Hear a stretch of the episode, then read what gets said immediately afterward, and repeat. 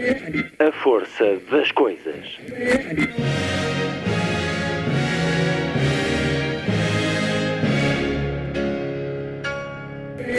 Welcome to the 109th last night of the proms.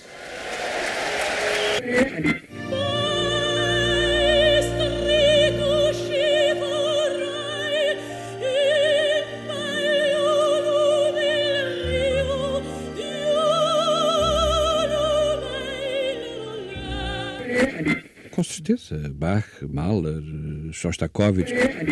Um programa de Luís Caetano. A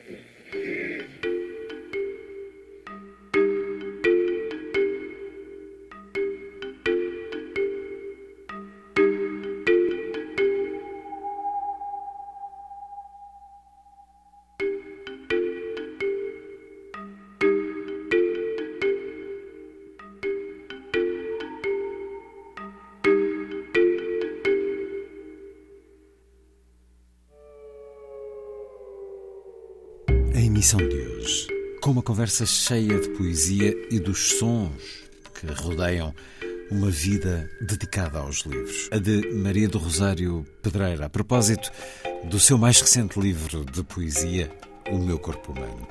É uma parceria da Antena 2 com o projeto radiofónico digital Poesia.fm. Maria do Rosário Pedreira voltou à aventura amorosa de publicar um livro de poesia.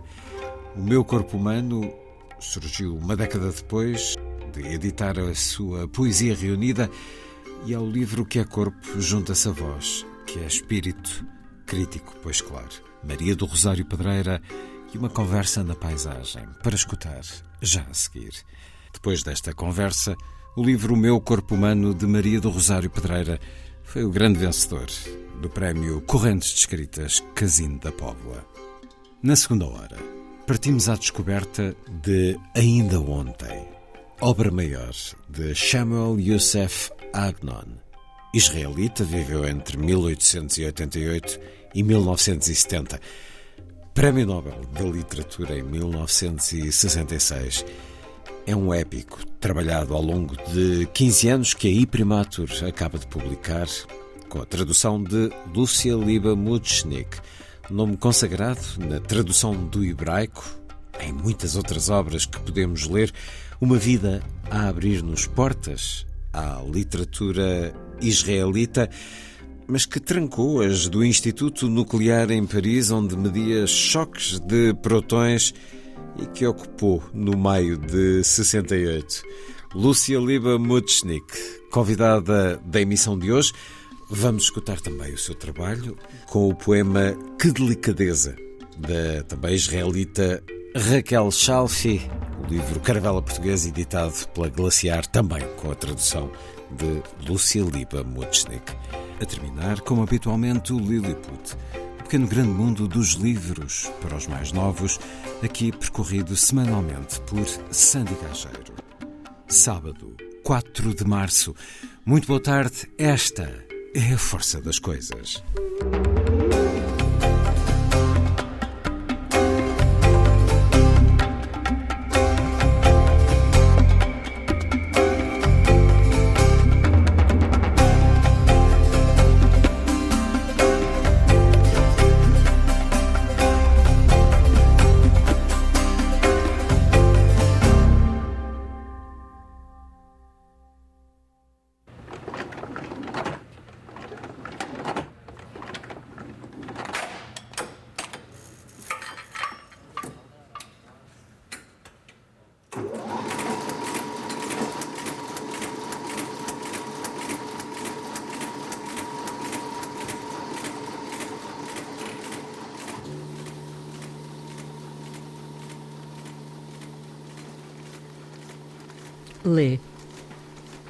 Estes os nomes das coisas que deixaste.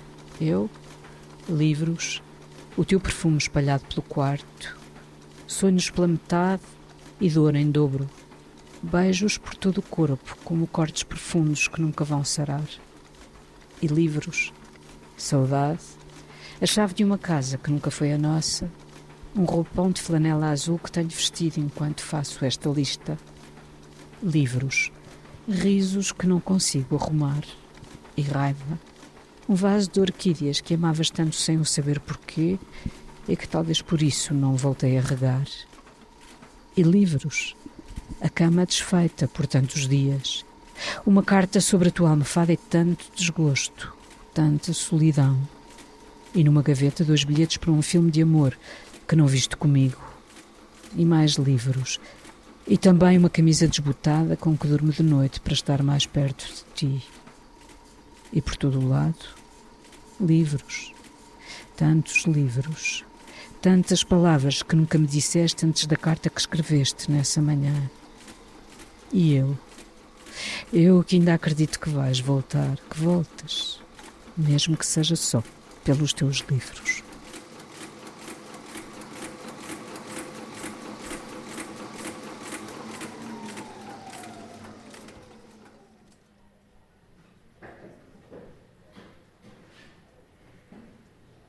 A sua vida é feita de livros, Maria do Rosário Pedreiro?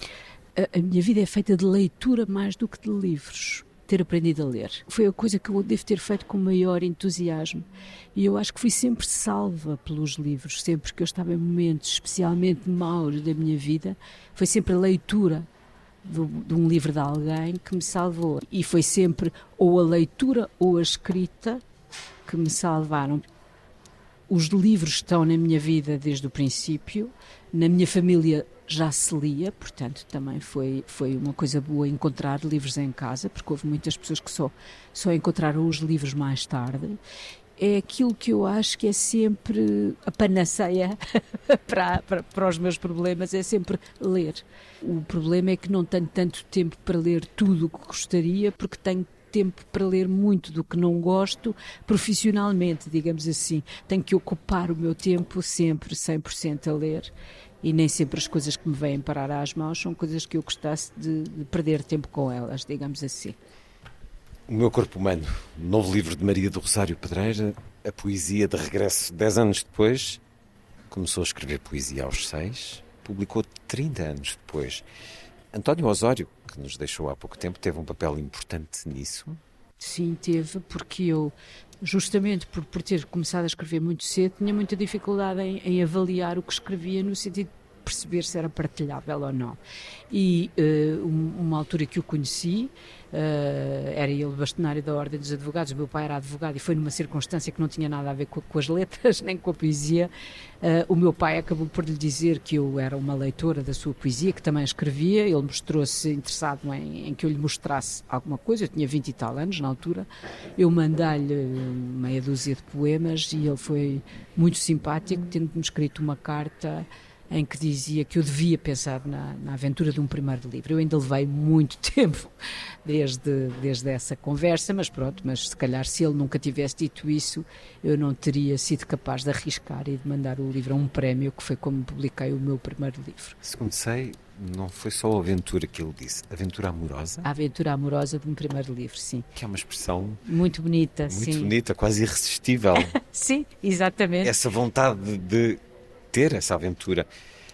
A aventura do primeiro livro. A primeira vez que teve um livro com o seu nome nas mãos. Recorda-se do que sentiu, Maria do Rosário Pedro? Bem, a primeira vez que tive um livro uh, nas mãos, ele não tinha o meu nome porque eu tinha concorrido a um pequeno Com prémio pseudónimo. com pseudónimo. Pronto, portanto não era bem o meu nome, mas foi uma grande felicidade, obviamente. Agora, a diferença entre essa felicidade e a felicidade do meu primeiro livro de poesia com o meu nome é diferente, porque aí eu já era mais crescida, já tinha noção de que aquilo que escrevia já tinha passado por vários olhos e, e portanto, já estava mais contente com o livro e era um livro não era um conjunto de poemas, era uma coisa como orgânica e é isso que eu gosto de fazer, o que atrasa também muito a publicação de livros uh, das minhas mãos, porque eu gosto que um livro seja, seja todo ele, seja toda uma coisa. E esse livro, O Corpo Humano, é toda uma coisa, como O Canto do Vento nos Ciprestes, que também era uma história de amor e morte, todo, era uma espécie de um mini-romance. Eu gosto de publicar livros assim, não gosto de publicar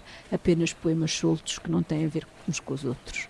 Ao longo da vida, das muitas experiências com os livros, de muitas maneiras, eles ainda são um objeto mágico para si, Maria do Rosário Pereira? são cada vez menos. Mas isso eu penso também que as viagens se tornam menos interessantes quando já viajamos muito, não é? Eu penso que, uh, como faço da minha vida ler, não é? Eu sou editora, portanto sou uma leitora profissional, acaba por haver um certo desencanto, às vezes, com a leitura de certas coisas, mas há sempre livros que descobrimos que são mágicos. Eu mesmo, depois de anos e anos a ler e a publicar, ainda descubro autores que não conhecia e que me fascinam e que vou logo comprar a obra toda do autor. Por exemplo, a Elizabeth Strout era uma, uma, uma, uma escritora que começou tarde, como o Saramago, e que eu comecei a ler e me apaixonei completamente por tudo o que ela escreve. E, portanto, acredito que uh, ainda há essa magia e, e, e, sobretudo, acho que é verdadeiramente mágico que, ao fim de séculos de livros publicados, um material que é o mesmo que nós usamos para pedir uma bica, para ir à farmácia comprar uma aspirina, para insultar alguém, não é? É sempre o mesmo material. A língua é uma coisa imaterial, é um material imaterial. E é fantástico como, com esse mesmo material, ao fim de séculos, ainda se consegue inventar, escrever um novo, ser diferente, ser original. Eu acho que isso é fascinante e, portanto, essa magia permanece, apesar de muitas vezes também estar ligada do outro lado a um, um grande desencanto por a quantidade de porcarias que se publicam e se escrevem. Uma vida feita de livros de tantas maneiras, muito como editora da Gradiva, da Temas e Debates, da Quid e da Leia, há 35 anos no mundo da edição Maria do Rosário Pedreira estas máquinas de fazer livros cada vez mais rápidas, cada vez mais baratas e eficientes. O que é que mudou no mundo da edição nestes 35 anos? O imenso, imenso. A maneira como tenho de dizer o que mudou é que quando eu comecei na edição, o centro de tudo era o autor e hoje é o leitor, ou seja, é o consumidor final. E portanto, isso, isso é a maior mudança que eu vejo. Era, antes nós queríamos fazer catálogo queríamos fazer autores novos, diferentes, eh, bons, e depois passou a perguntar-se o que é que o leitor quererá ler, e começou-se a fazer cópias e, e, e sucedâneos de, de, do, que acha, do que se acha que o autor quer ler. O livro passou a ser mais um produto Sim, o livro passou a ser mais um e mais, mais, passou a ser uma coisa que nem é um livro, ou seja, quando existem editores que se autodenominam editores e que sabem que estão a publicar livros cheios de erros só porque a pessoa que foi lá pagar o livro não quis pagar a revisão porque era mais 40 cêntimos por página, então aí estamos perdidos, porque então já estamos a saber que estão à venda por aí livros que não poderiam ser lidos noutro tempo, não é? Que não teriam licença para sair para o público porque estão pejados de erros ou, ou são coisas que contribuem de facto muito pouco ou nada para a formação humana, social, tudo isso, no fundo. Deixamos esta gráfica, Maria do Rosário Pedreira, onde nascem os livros impressos. Vamos a um lugar onde tem início uma outra aventura amorosa, a da leitura.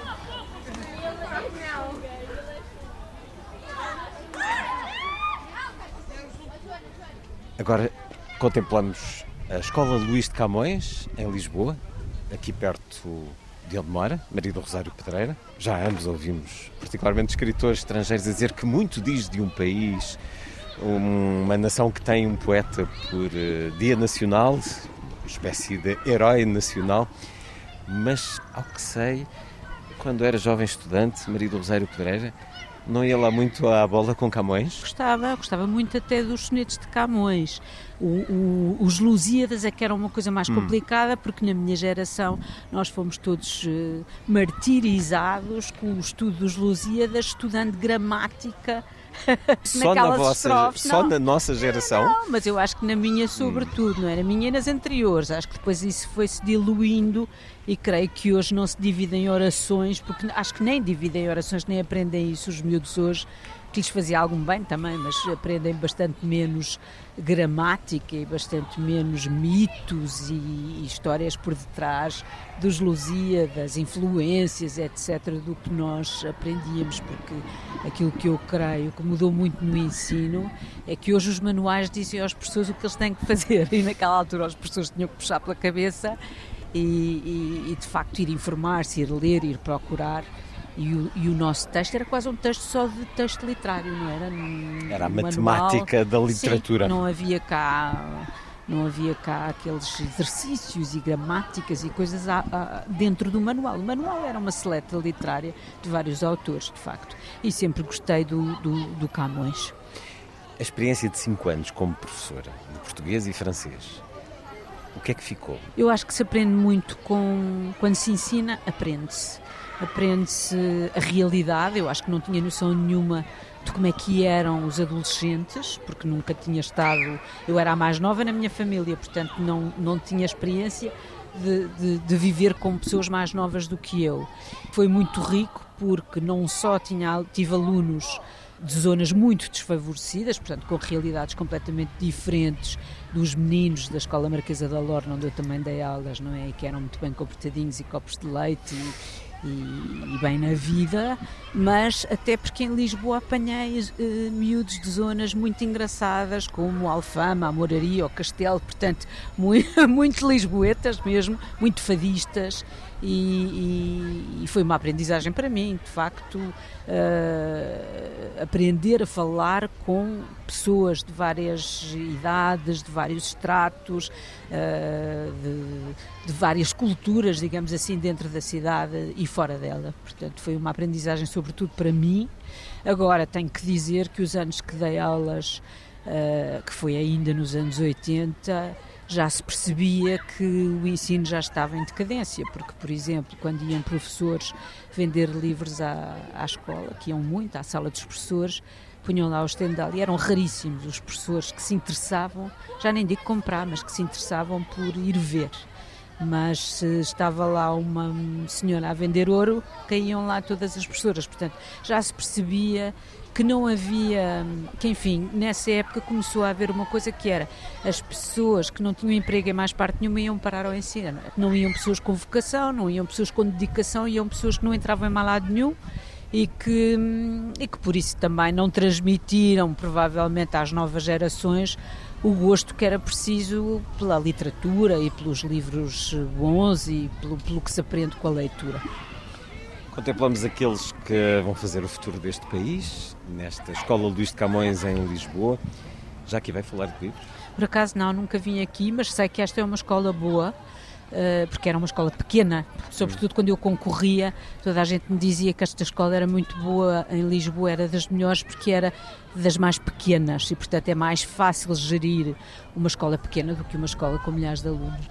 A escola, de alguma maneira, foi decisiva para si. É lá que conhece Maria Teresa Maia Gonzalez, com quem vai fazer parceria de escrita na escrita para os mais novos, uh, no Clube das Chaves ou no Detetive Maravilhas? Foi no, Clube das, no Clube das Chaves. Detetive Maravilhas é em nome próprio. Sim. Terá também aí tido alguma experiência de como falar com eles, com os mais novos, através da literatura, Exatamente. através destas histórias, convidando-os à leitura.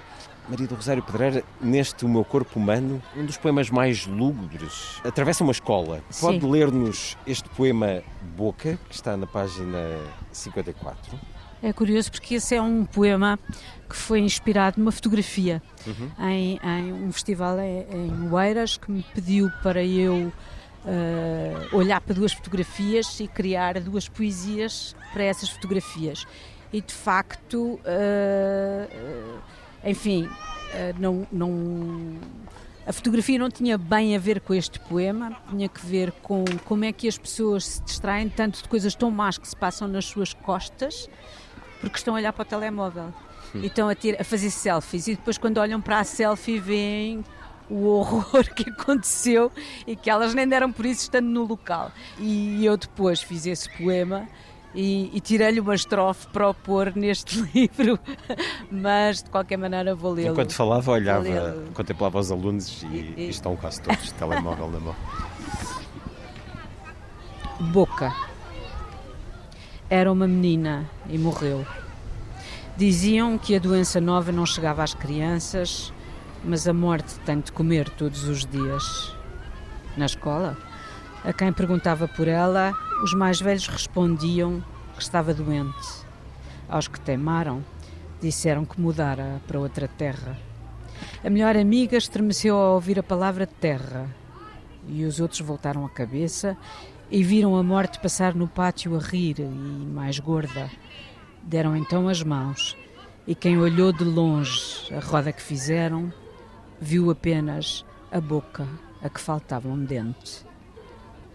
É uma construção muito ficcional, portanto. Sim, completamente ficcional. A partir de uma foto, há outras aqui, se calhar eh, ainda falaremos de Alan Kurdi, essa foto que marca o nosso tempo, uma espécie de foto da vergonha. Toca a campainha, eles preparam-se para sair. Esta é também a idade em que se aprende o corpo, se atravessa muitas angústias das mudanças do corpo. Porque é que este novo livro, Maria do Rosário Pedreira, é feito de partes do corpo? Eu tive muito tempo para dizer a verdade, a olhar para as agruras do envelhecimento, porque de facto a, a pandemia pôs-nos sozinhos connosco muito tempo. Fechados Nós... em casa a olhar os espelho. Exatamente, e portanto eh, não nos podíamos distrair muito com os outros corpos. Eu acho que tem que ver primeiro com um encontro connosco e o corpo é talvez o, o, o símbolo mais visível uh, da identidade de uma pessoa, é aquilo que faz com que reconheçamos alguém. Por outro lado, o corpo interessa muito na medida em que todas as suas partes, e, e isso vê-se bem neste, neste livro, cujos poemas começam, têm sempre por título Partes de um Corpo, mas todas essas partes são sempre afetadas por aquilo que se passa na nossa vida de, de psíquico, de, de, interior, de, de exterior, no sentido emocional. de estado emocional. Ou seja, o corpo sofre muito, uh, ou alegra-se muito, ou melhora muito. Uma boca que sorri é completamente diferente de uma boca a que falta um dente, como este poema, não é? Uh, e, e, portanto, são, espalha muito uh, aquilo que sentimos, por um lado, e aquilo que sentimos também pelo outro. Portanto, espalha muito não só o nosso sofrimento conosco e com algumas coisas que nós, eh, enfim, de, de, todas as maneiras sofremos, sofremos no próprio corpo e sofremos na mente, mas ela afeta o, o, o nosso corpo, mas também coisas que vemos alheias, o sofrimento alheio é uma coisa que a mim me faz tremendamente mal. E, portanto, eu percebi que esse corpo, o outro, também acaba por ser um pouco o meu corpo, ou o meu sofrimento. E, portanto, daí eu chamar a este livro O Meu Corpo Humano, porque é um humano na medida em que é frágil e que é fácil, de facto, por ser humano, uh, uh, ele, ele ser vulnerável, mas por outro lado ele é humano no sentido humanista, é um, é um corpo que se comove com o sofrimento alheio, que sofre com a tragédia do outro.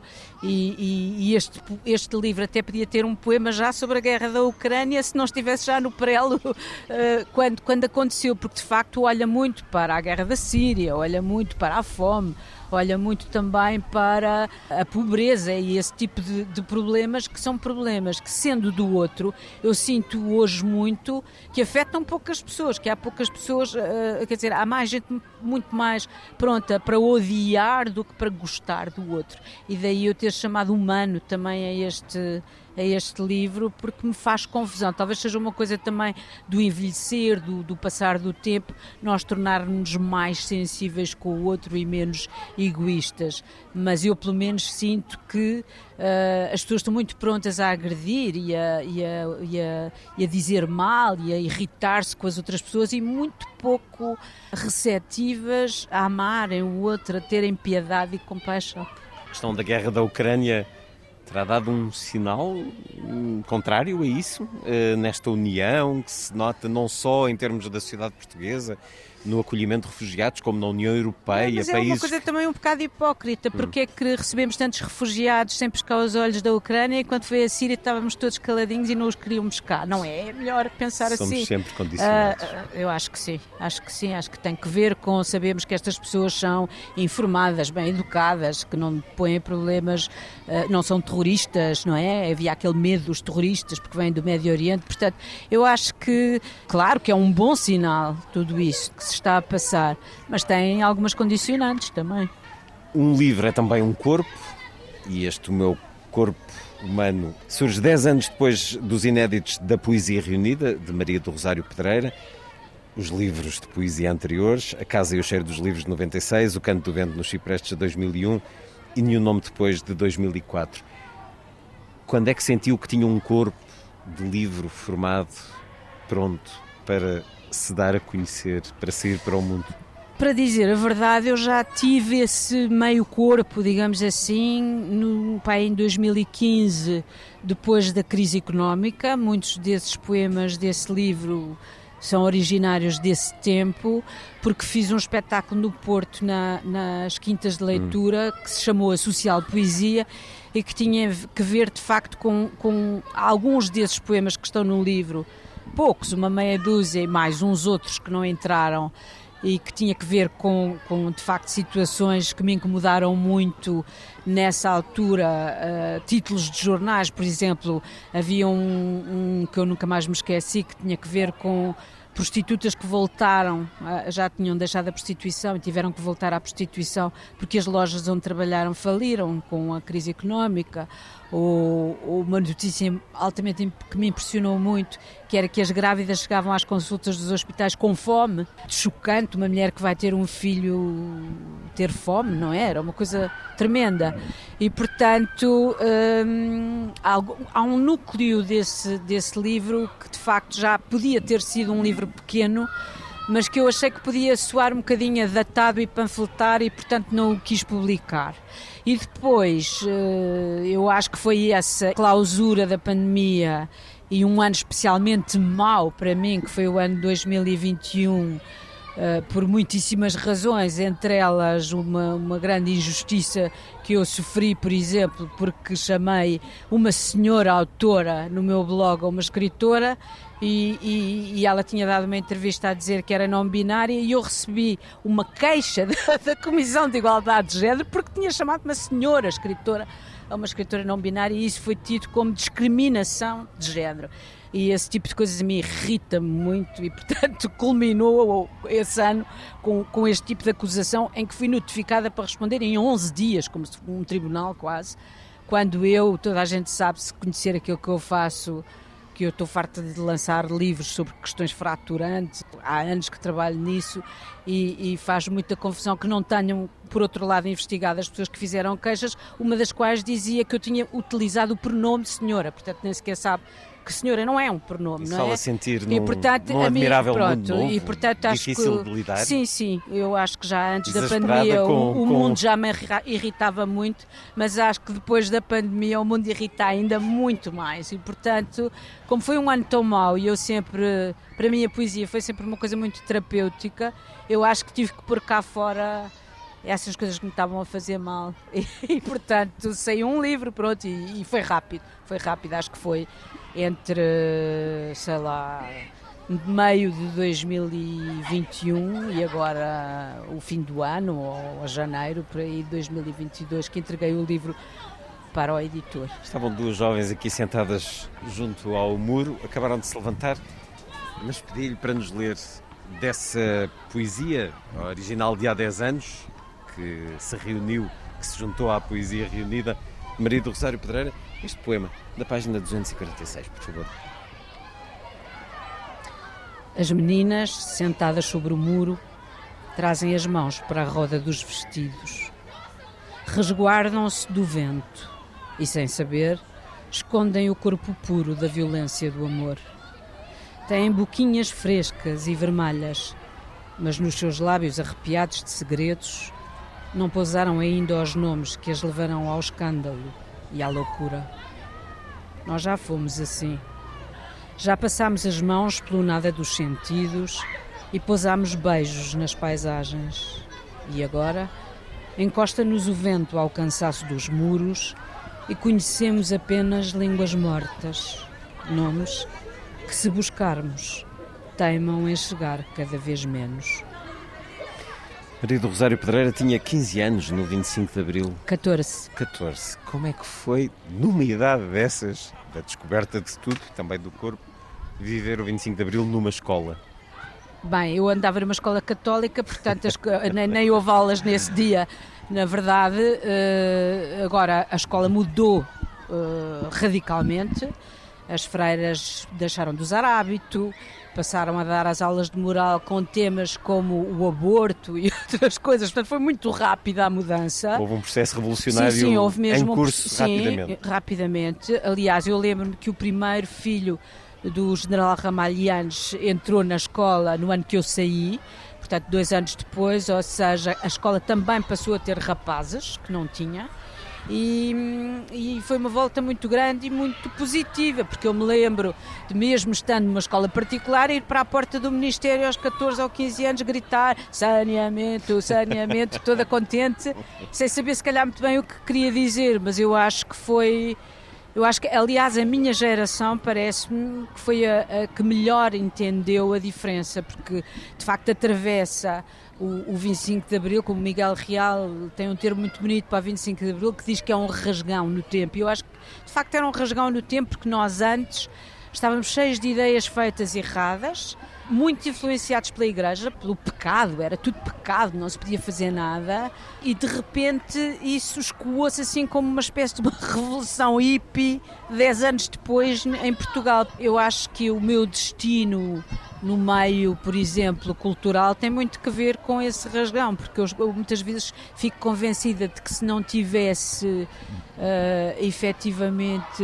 havido o 25 de Abril, muito provavelmente eu teria tido uma vida muito convencional e muito conservadora, provavelmente casado com alguém muito beto e, e portanto eu estou muito contente de ter existido o 25 de Abril e ter se tornado tudo muito mais interessante.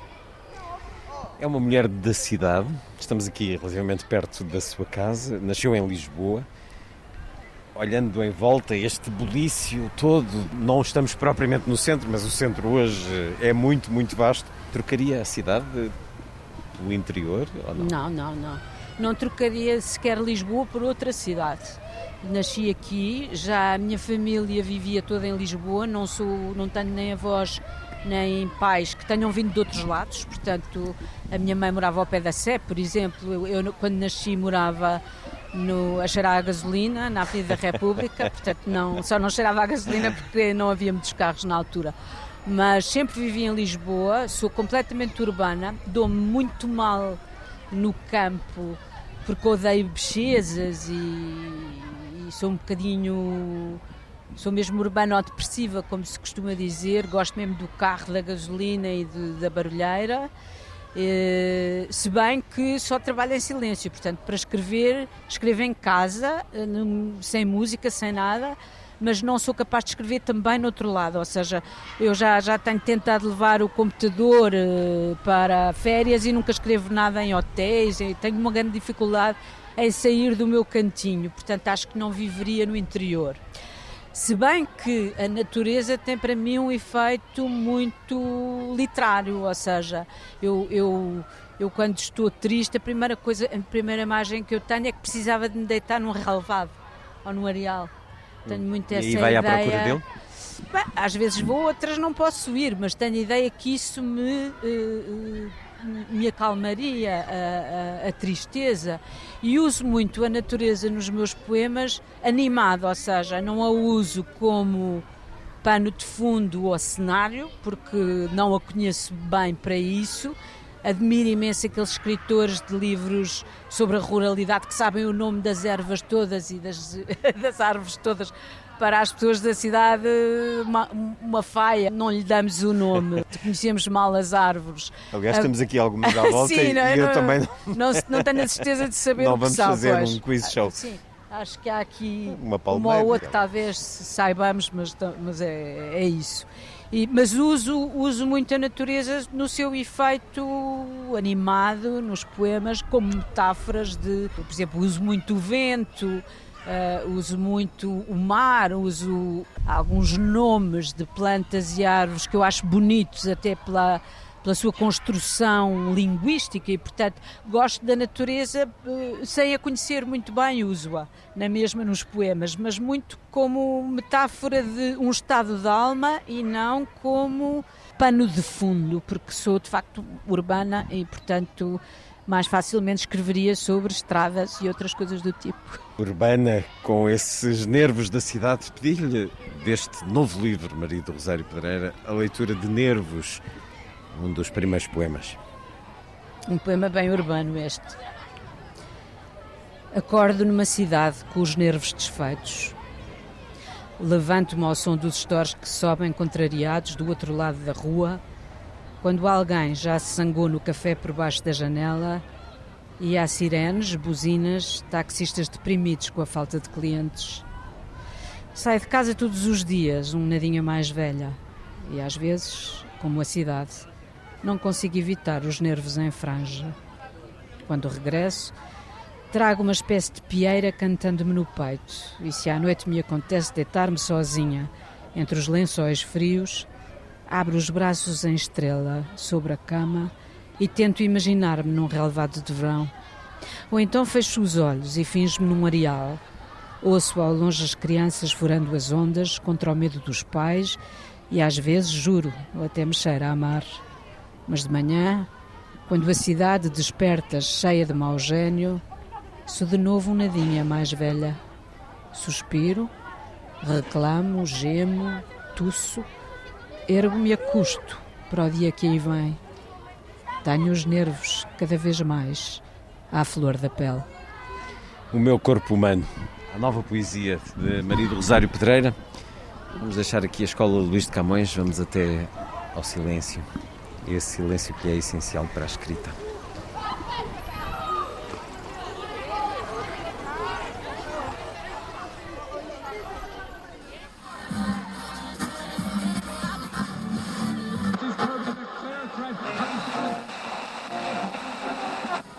Entramos numa casa de livros, a Biblioteca Fernando Piteira Santos, Biblioteca Municipal da Amadora, agradecendo à sua diretora, Ângela Rodrigues. Estamos numa biblioteca, Maria do Rosário Pedreira, um lugar de silêncio que abriga um sem número de vozes.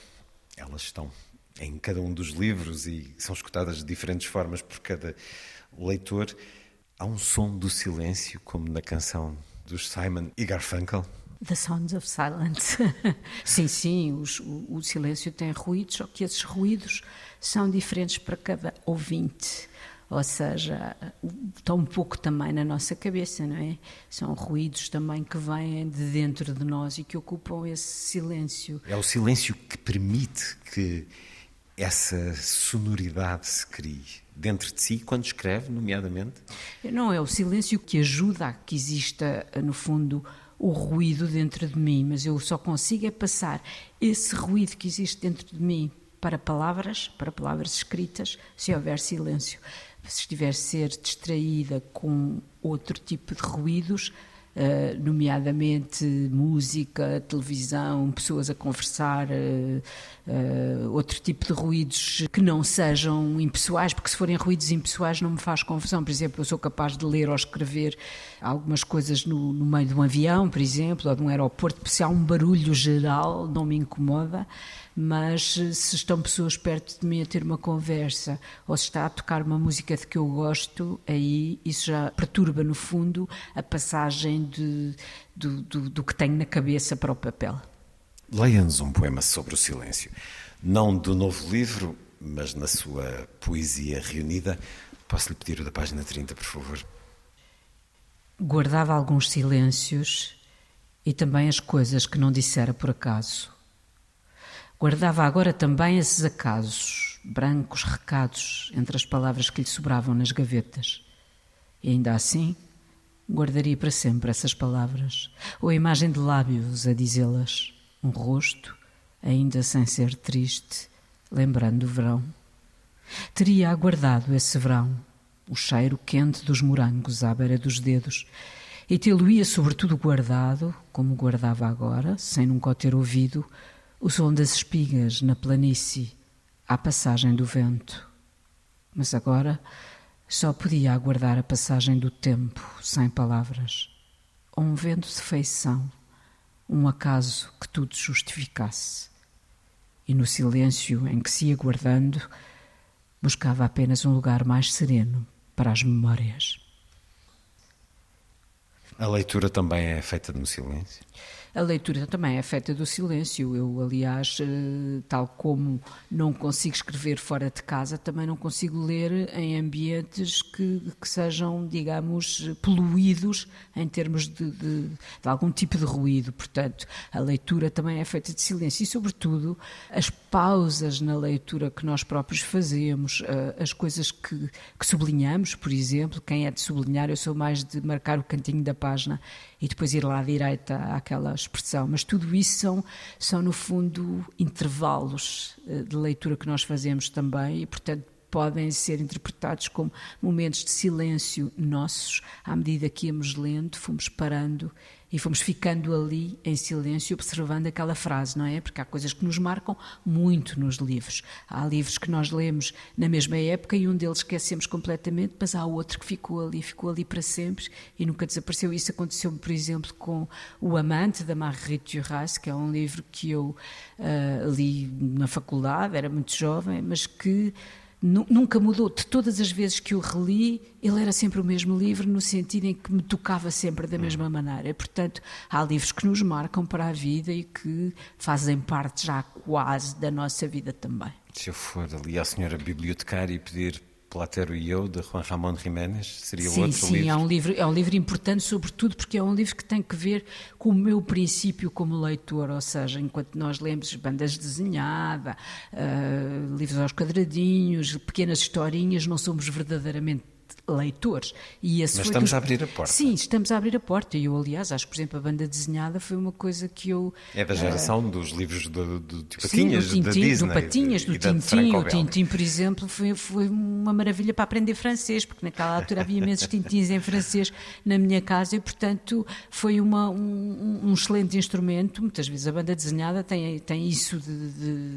de fantástico. Agora, é, é, é eu, eu, devo dizer que o, o livro sem imagens, o livro que é só feito de palavras é aquele que é mais eh, fundamental para a criação do leitor, porque é o, o leitor que cria as suas próprias imagens. Há uma, há uma, há uma história muito bonita de um, de, um, de um vídeo que circula na internet da Marguerite Duras quando apareceu a televisão e que dizem que a televisão vai tirar eh, espaço aos, aos leitores e que vai, vai deixar de haver leitores por causa da televisão.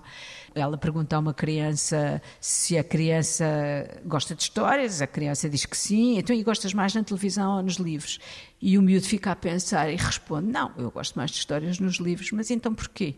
É porque quando eu leio um livro, quando eu leio uma história, eu sinto que estou a fazer alguma coisa. E isso é o mais importante da leitura. Eu, quando vou às escolas falar com alunos, digo sempre: quando eu leio um livro em que há uma Ana, a minha Ana é diferente da tua Ana. Ao passo que, se estivermos a ver uma série com uma Ana, a Ana é a mesma para todos. E, portanto, isso é que é fascinante na, num livro: é, é, é o que ele faz de desenvolver capacidades naquilo que o lê e, por outro lado, a, a, grande capacidade de, de, criar empatia com o leitor. O leitor identifica-se com A ou B dentro daquele livro e, de muitas vezes, isso, de facto, mudar a nossa posição, fazer-nos crescer a olhar para o outro, não é? Porque a personagem é sempre um outro. E eu, como dizia o Manguel, que, que aprendeu a ler com o coração, do Edmond da Amici, e aprendeu a ter compaixão quando leu aquele livro. E eu acho que isso faz muita falta hoje uh, nas sociedades modernas é essa compaixão, esse olhar para o outro e, e, e percebe-se porquê, porque as pessoas estão cada vez mais a, a, a, ler pequenos textos curtos na internet, nos, nos WhatsApp e a deixar a, a, leitura verdadeiramente literária para trás. Isso Lá não está essa muito. compaixão que sentimos pelo tamborzinho sardo ou pelo marco dos Apeninos aos anos que o coração nos oferece o coração de Edmond Amici. Voltemos ao meu corpo humano, que também é feito de coração. Já não me recordo qual o poema que Sim. terá merecido esse título, mas há aqui certamente. Ah, ah. Disse que um, um dos seus livros de poesia, que já declarou como seu favorito, Canto do Vento nos Ciprestes, contava uma história. O meu corpo humano também conta uma história? Sim, conta uma história. Conta a história, lá está, de, de como uh, o nosso corpo é, é frágil, é vulnerável, é atreito ao sofrimento causado pelo outro, mas é ao mesmo tempo atraído para uh, o amor pelo outro e a amizade pelo outro e o cuidado com o outro. Eu acho que o meu livro fala disso tudo. Se houvesse uma personagem que atravessasse todos os seus livros, em que momento da vida ela estaria agora aqui neste livro? Eu diria que estava na maturidade mais completa, ou seja, que já não havia novidades, não haveria novidades no futuro, não se esperam novidades, não se esperam grandes novidades, estaria na mais eh, sincera lucidez. Uh, por outro lado, estaria no tempo em que, uh, sem querer passar por ser apenas crente, estaria na altura em que agradecendo aquilo que teve, não deixa de pensar naquilo que falta ao outro. Vamos ouvi-lo. Peço-lhe mais um poema. Agora, falange, falanginha, falangeta. Falange, falanginha, falangeta, que é outra maneira, é outra maneira de dizer mão e mão. que é uma maneira que tem também que ver com a escola, que Sim. nós aprendíamos de facto, cabeça de Quase uma memória. Era quase cantado, o que tinha uma certa piada. Se a minha mão for pequena na tua mão, Pede-lhe com jeitinho que seja maior por um momento e será a asa aberta sobre o teu peito, guardando-te da culpa e do temor. Por um momento, a minha mão pode ter o tamanho de outra mão, o tamanho exato da tua mão, o tamanho do mundo, se lhe pedires. Continua neste livro, Maria do Rosário Pedreira, a fazer uma grande crónica da inquietação inquietação que se sente nesse núcleo fundamental que é a casa, inquietação do amor, do receio da perda, do receio da morte. A casa é o centro do mundo. Agora com mais presença de um tu que noutros livros tinha partido, tinha deixado de existir. Aqui está presente, há um eu e um tu digamos que é um tu na casa. o outro era o tu que não estava na casa, mas já tinha estado ou era esperado na casa. E digamos que esse tu se tornou o tu que está dentro da casa. E isso também explica porque é que eu estou há 10 anos sem publicar um livro. É porque normalmente quando eu publiquei os outros livros havia, havia momentos de solidão eh, enormes. Ou seja, não existia esse tu. Era um tu sempre que se esperava ou que tinha deixado de existir. E hoje existe um tu presente ao lado do eu na casa. Mas Portanto, isso trouxe menos sombra e mais luz ao livro ou nem por isso? É um livro mais não, feliz? Não, não, não, não trouxe menos sombra ao livro. Trouxe, foi menos sombra entre um livro e outro livro. Hum. Agora, eu, eu continuo a dizer que os livros os escrevo sempre quando preciso de tirar de mim coisas que me fazem mal. O facto de ter alguém ao lado não implica que não exista mal no mundo, não é? Mesmo que estejamos acompanhados, pode ser mais fácil suportar o mal com companhia mas o mal não deixa de existir e, portanto, muitas vezes esse mal também é o mal que fazem ao outro que amamos e, portanto... Uh, Ou que receamos que façam. Uh, exato, o outro é um, o outro com, com letra grande, não é? O outro é sempre aquele, é o humano nesse livro, é, é o, o, o homem em que sofre, é a pessoa que sofre. Anca, coxa, perna e pé. Por favor, Marita Rosário Pedreira. Anca, coxa, perna e pé. Chegou a música e voou pela sala como um pássaro. De longe, vi o teu pé bater no chão, marcando o compasso, e pouco depois as mãos, desencontradas, tocarem um tambor a fingir nas tuas coxas.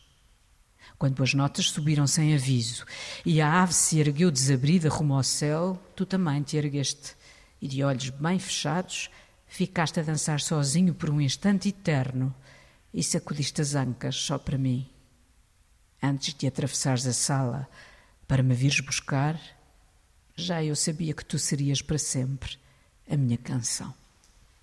Maria do Rosário Pedreira, O Meu Corpo Humano, um novo livro com este Vuelo de Bruja de Goya, esta capa que dialoga tanto e tão bem com o que encontramos lá dentro.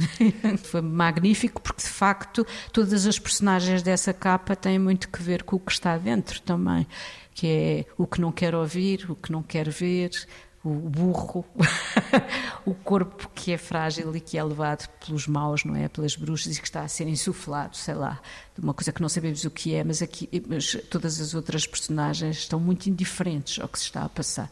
Eu acho que vivemos num mundo que é muito indiferente e, portanto, achei mesmo que essa capa dizia bem com o livro. Vamos a um lugar onde o corpo se desnuda.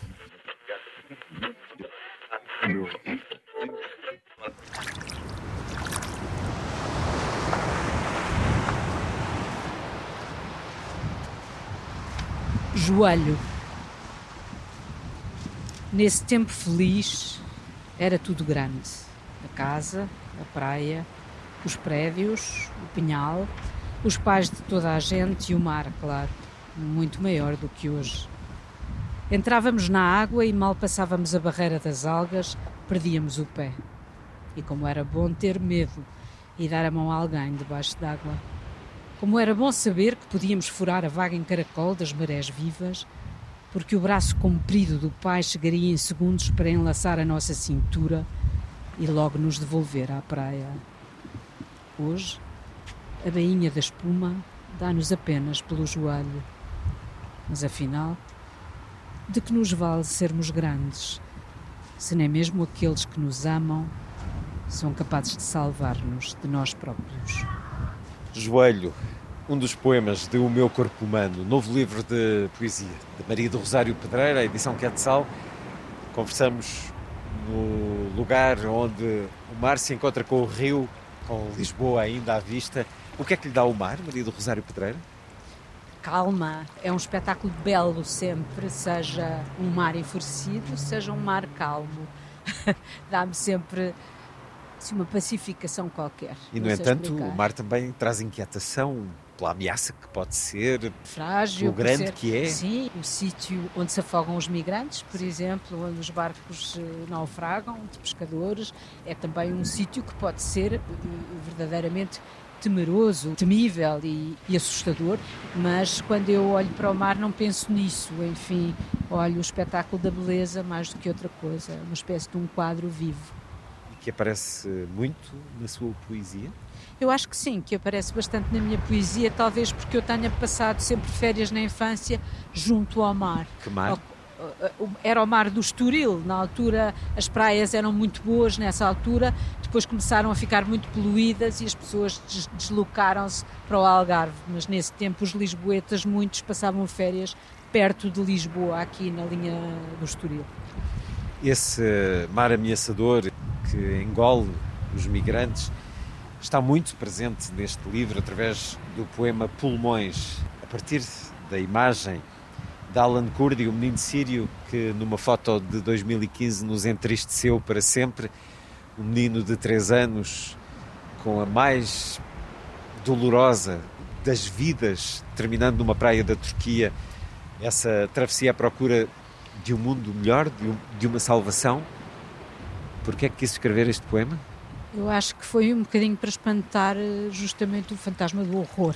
Quando as cenas são com crianças, ou seja, com a promessa de um futuro, com pessoas que ainda não viveram nada, é muito mais impressionante ainda do que quando vemos pessoas que já viveram uma vida morrer, quando vemos a morte de uma criança em direto, e aquela foi uma morte tremenda, porque nós víamos o polícia a pegar no corpo como se fosse uma coisa. Foi um, de facto um, um episódio muito marcante, e talvez para me curar desse episódio eu tenha escrito esse poema que se chama Pulmões e que está neste livro.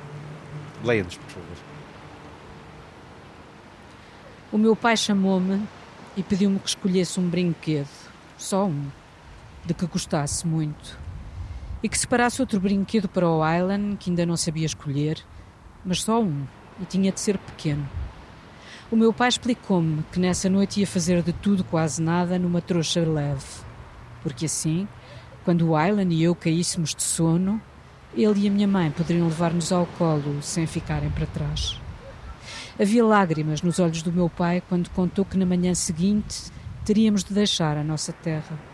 Mas logo se recompôs, dizendo que Kobani também não era bem a nossa terra, que a nossa casa era a ruína da nossa casa, que toda a Síria não passava de um tímpano exausto de tanto estrondo e dois olhos cansados, mas tão cansados, de chamas e de sangue.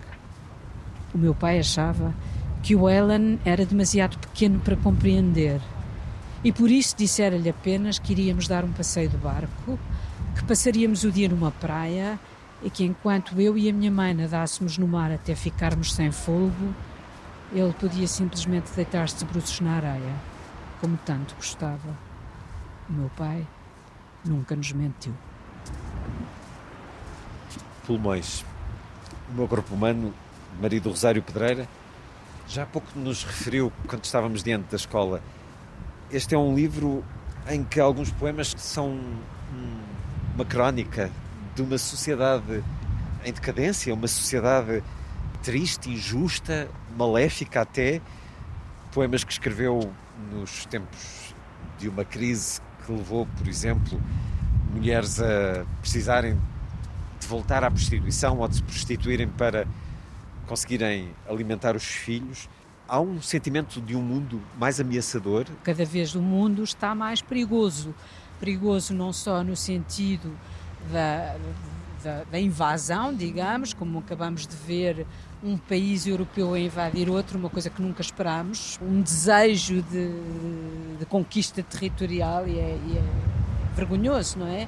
E não podemos fazer nada porque Uh, aquilo que podemos fazer é solidarizar-nos com as vítimas, não podemos fazer muito mais.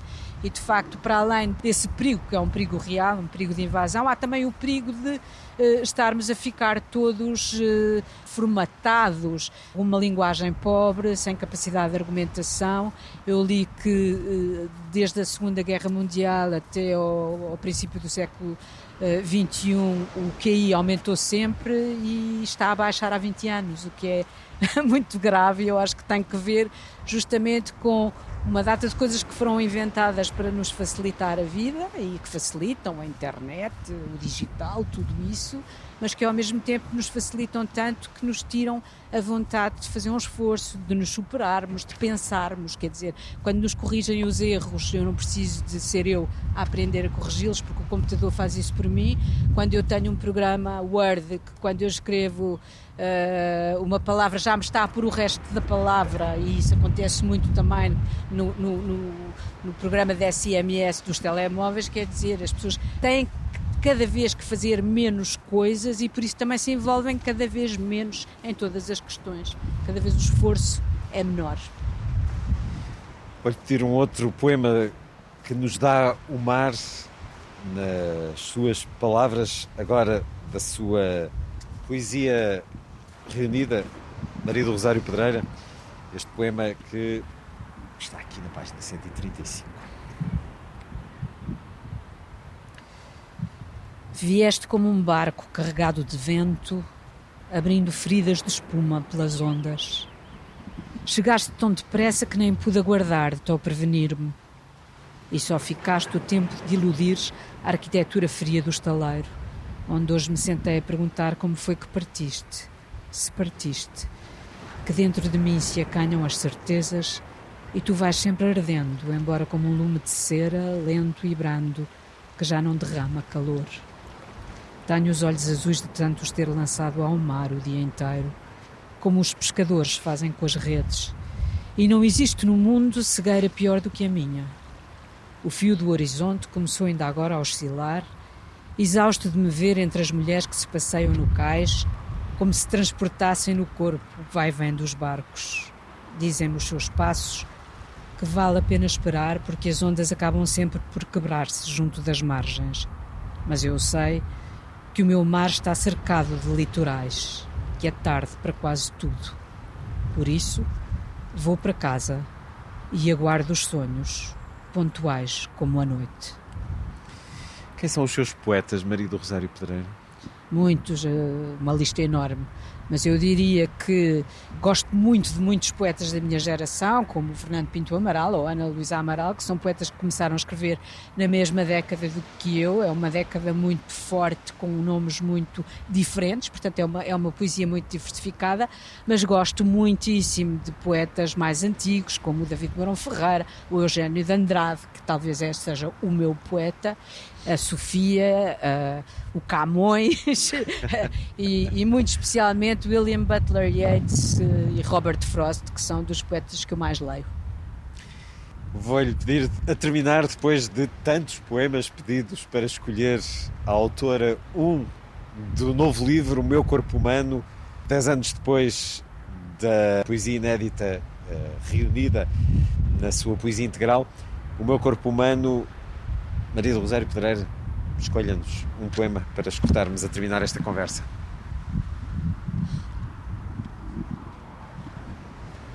Vou ler então o coração. Há pouco falámos do coração. Como o feltro da neve cobre de mansinho os jardins de dezembro, a noite pousou a mão fria sobre o meu cobertor. Durante a insônia, Recordei mil vezes a história que há muito decidir a esquecer, para que em casa as jarras tivessem sempre flores e pudéssemos voltar a pôr na cama os lençóis brancos bordados com a letra do teu nome. Mas de repente foi como se o tempo tivesse congelado naquele dia feio, calando para sempre os relógios do mundo. E dentro do meu peito, o coração bateu-me então intermitente Gosto, não gosto. A poesia de Maria do Rosário Pedreira, O Meu Corpo Humano. Terminamos a conversa junto a este mar, num mundo cada vez mais ameaçador, mas numa casa que neste livro nos diz: Não estou sozinha. Muito obrigado, Maria do Rosário Pedreira. Obrigada, eu.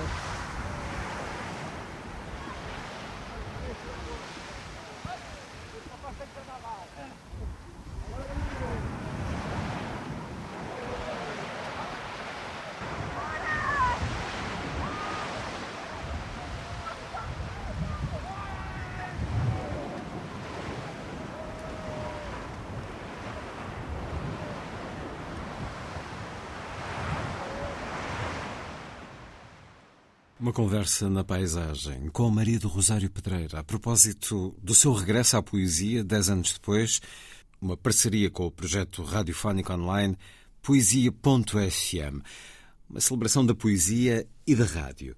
Posteriormente a esta conversa, O Meu Corpo Humano de Maria do Rosário Pedreira foi o livro vencedor do Prémio Correntes de Escritas Casino da Póvoa, no último 15 de fevereiro. Na segunda hora, Lúcia Liba Mutschnik.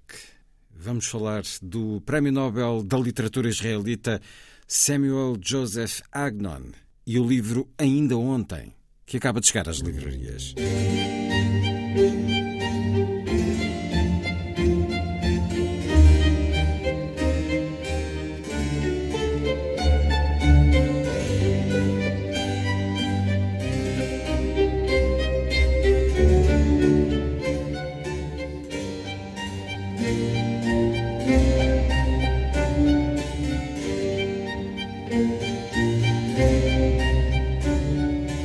A força das coisas.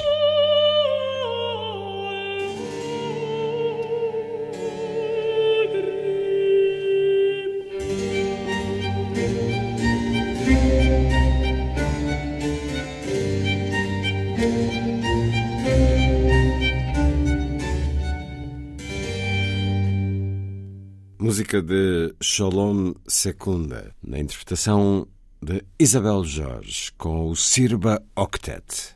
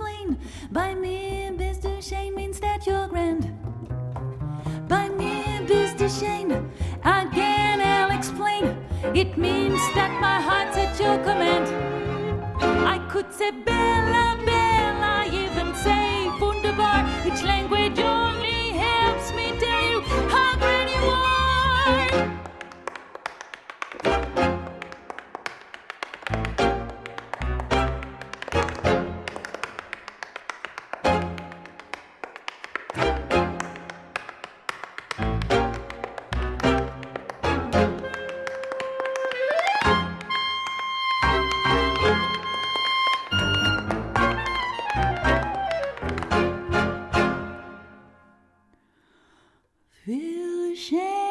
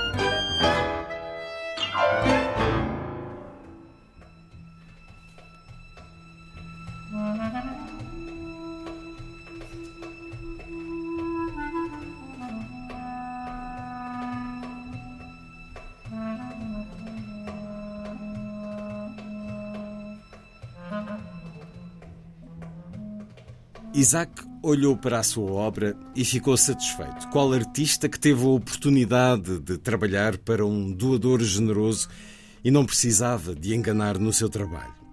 Quando se preparava para secar os pincéis, apareceu-lhe um cão vadio, de orelhas curtas, focinho bicudo, cauda magra e pelo branco, castanho e amarelo. Daqueles cães que erravam por Jerusalém antes da vinda dos ingleses para o país. Isaac pegou num dos seus pincéis, sem saber se devia ameaçar o cão com ele ou limpá-lo no pelo do animal. Este deitou a língua de fora e olhou para o pincel. Não se pode dizer que quisesse lambê-lo, porque as tintas são salgadas e os cães não gostam de sal, mas não queria que o dono do pincel o guardasse sem mais nada. O braço de Isaac estendeu-se e a mão começou a tremer. Estendeu o pincel para o cão e este também se estendeu para Isaac. Isaac passou a mão pelo pelo do cão, como o funcionário que passa a mão pelo papel antes de escrever.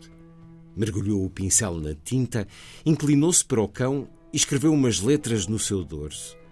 Não sabemos se ele tinha inicialmente a intenção de escrever o que escreveu ou se posteriormente lhe pareceu que escrevera intencionalmente. Mas por que razão nos colocamos essa dúvida? Mais vale atentarmos no seu ato.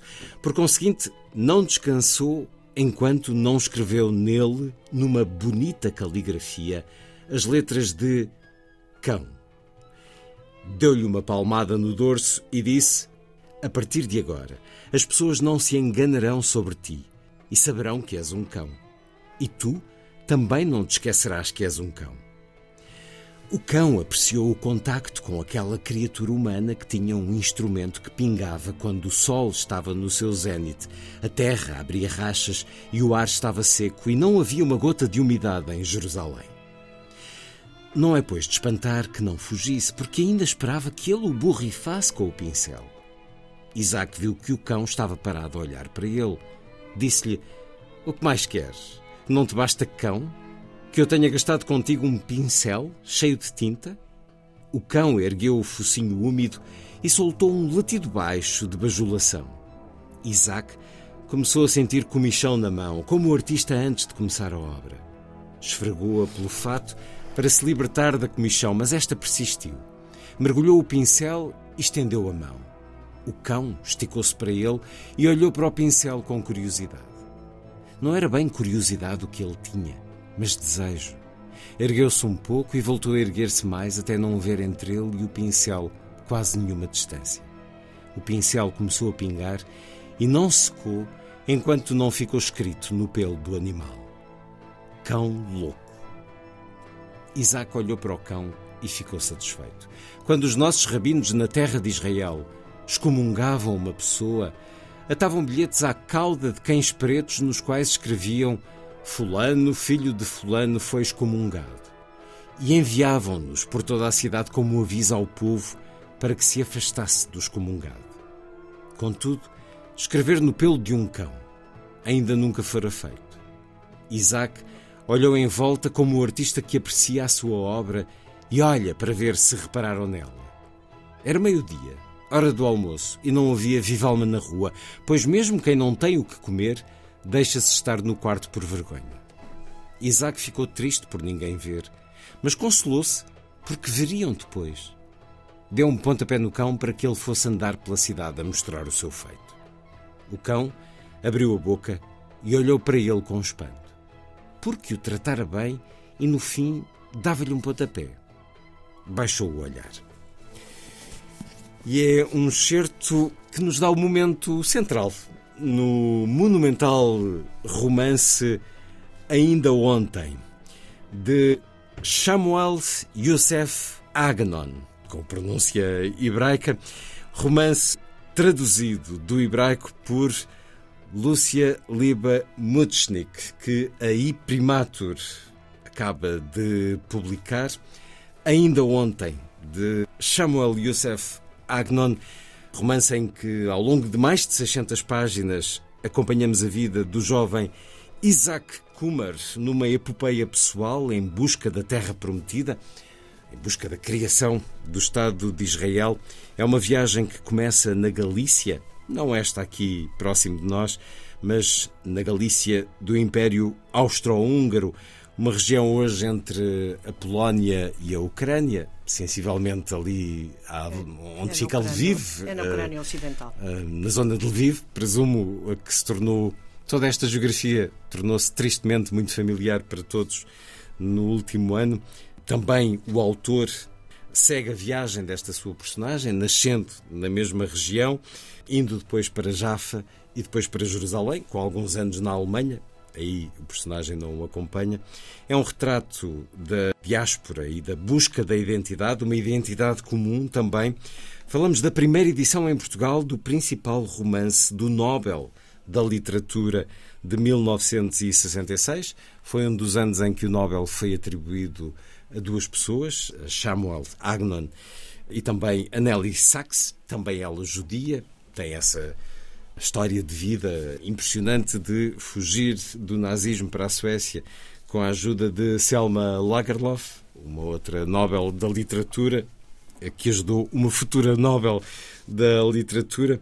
Bom, para a maior parte de nós, o nome Samuel Youssef Agnon Samuel Joseph Agnon, se quisermos pôr mais na pronúncia inglesa.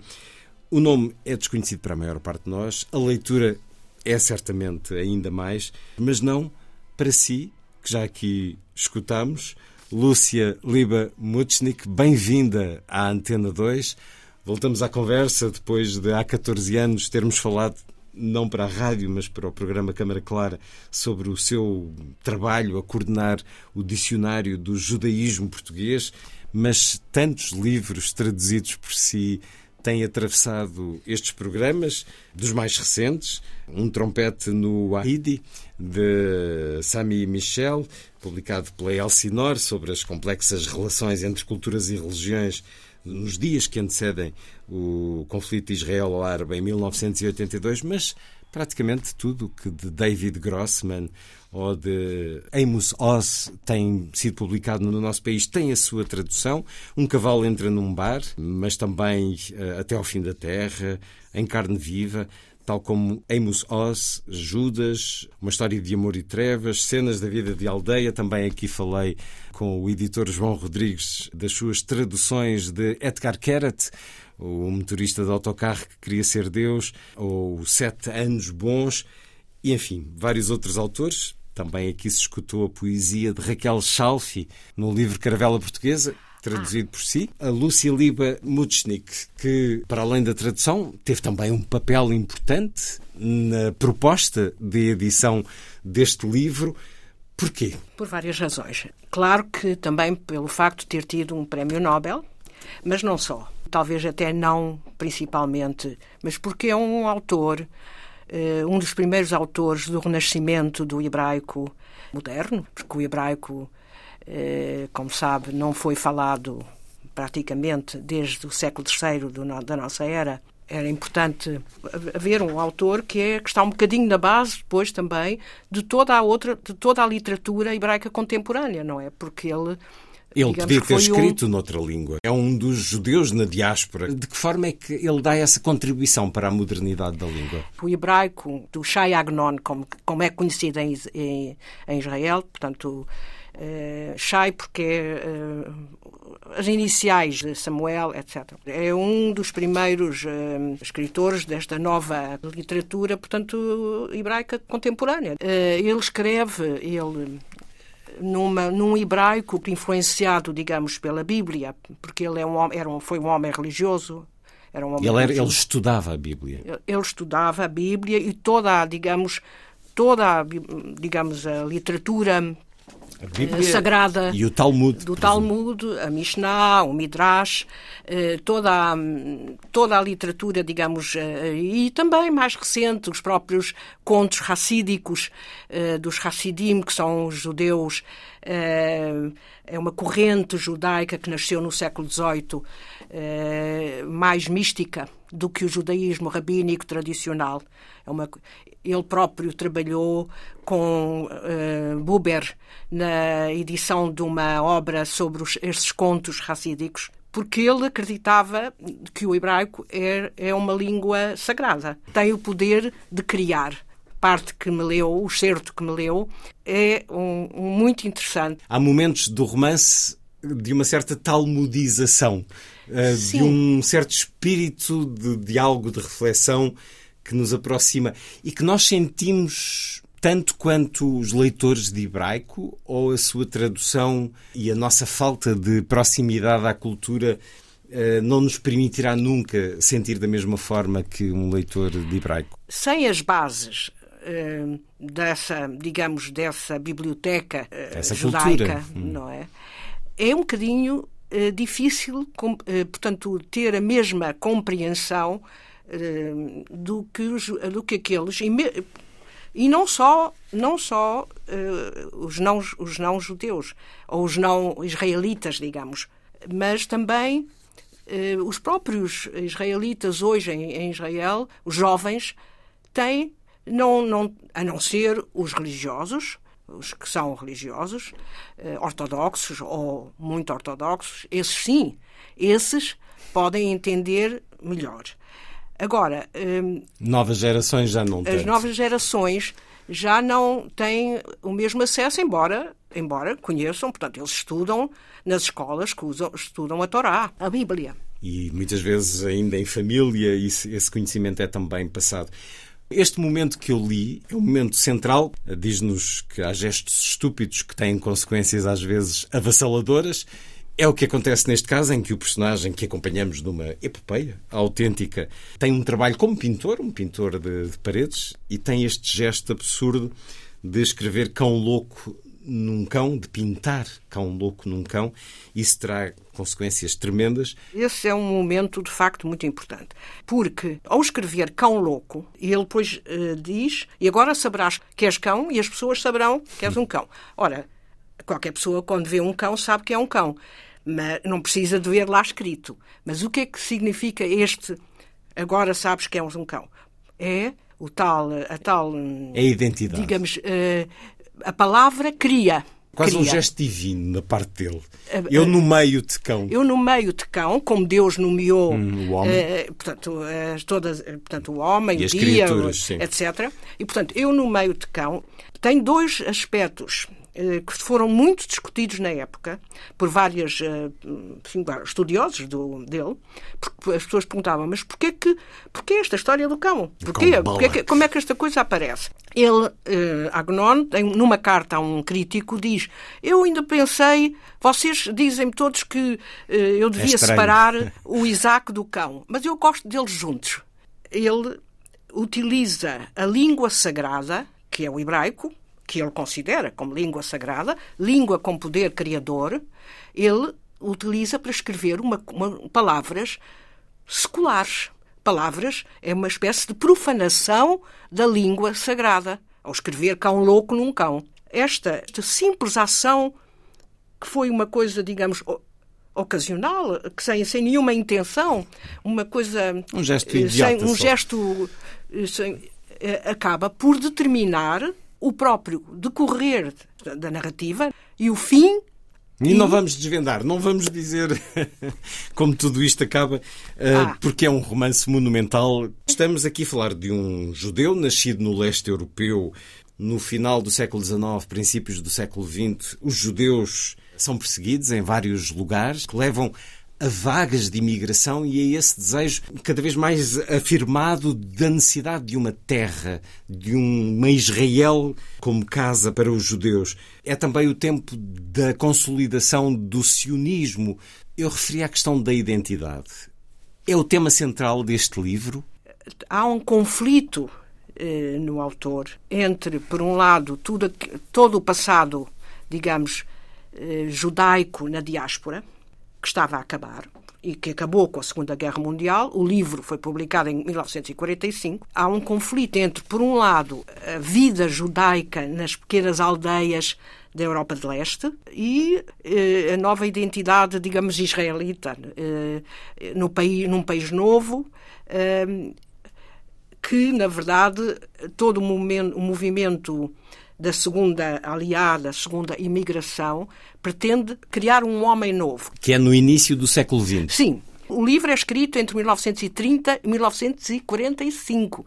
Ele demorou 15 anos a escrever este livro. Retrata a fase Trata- da segunda imigração, é trata, mais, no, é mais trata atrás. do período da segunda aliá, que é o tal período de 1904 a 1914, do Até início à Primeira do século, Guerra. do início do século XX. Era influenciada pelo, pelo socialismo, a vontade de criar um homem novo, um homem diferente do homem da diáspora, que era, que era um homem humilde, eh, rebaixado, que não trabalhava a terra. Portanto, há este aspecto sionista e socialista de trabalhar a terra. E, por outro lado, há a parte, digamos, dos judeus que já viviam, sobretudo em Jerusalém, e, portanto, e aí há a, divisão. Tel Numa Aviv, Palestina otomana. Jaffa, Jaffa Jerusalém, Jaffa ma- eh, mais, eh, digamos, moderna, socialista, o trabalho do campo, etc. E Jerusalém, eh, a oração. eh, mais portanto, ortodoxa. Ainda se mantém essa personalidade distinta deste que acaba por ser um. Um romance de duas cidades, eh, e Mantém-se. Jerusalém. Permanece assim estes anos Sim, todos depois? parece. E já, e já vinha dos tempos, vinha dos, tempos do, eh, dos sucessores do rei Salomão. Um dos aspectos fundamentais para o autor e no livro é a questão da linguagem. A linguagem, ou seja, o hebraico, como linguagem sagrada, e por, e por- não, não sei se se lembra, no livro há toda uma série de excomunhões, além disso, a passagem. As excomunhões referem-se a algo de real, que era em Jerusalém, os rabinos não queriam, por força, eh, que o hebraico fosse utilizado para fosse utilizado de forma eh, temporal, quer dizer Cotidiana. cotidiana. O hebraico tinha eh, devia continuar Era a ser a língua uma língua sagrada. E queriam proibir nas escolas, mas em Jerusalém, porque em Tel Aviv, não, em Tel Aviv eles queriam, de facto, a questão fundamental era o hebraico como língua coloquial, língua falada. É um livro com referências bíblicas. Por exemplo, o próprio título do livro, em hebraico, Tmol Shilshom, está no, no livro de Ruth, versículo 2, 2.11. Eh, não- No Antigo Testamento. Portanto, Ruth era uma moabita, não era, digamos, israelita. Porque não havia, não era bem judeus na altura. Eh, E ela era nora de uma senhora chamada Nom- Nomi, tinha um marido, o marido morreu, eh, e como havia fome naquela altura em Belém, a Nomi foi com, os, com as- os dois filhos para a terra de Moab. E aí os filhos casaram e um dos filhos casou com esta senhora, com esta Ruth, mas depois morreu. Morreram os dois filhos e as duas noras e a, e a, e a Nomi, portanto a sogra, disse: Bem, agora que os filhos morreram, vocês estão livres de ficar no vosso país e tudo. E a Ruth disse: Não, não, eu sigo-te a ti, o teu Deus será o meu Deus, a tua terra será a minha terra. Portanto, é um símbolo de fidelidade e vai com ela para Belém.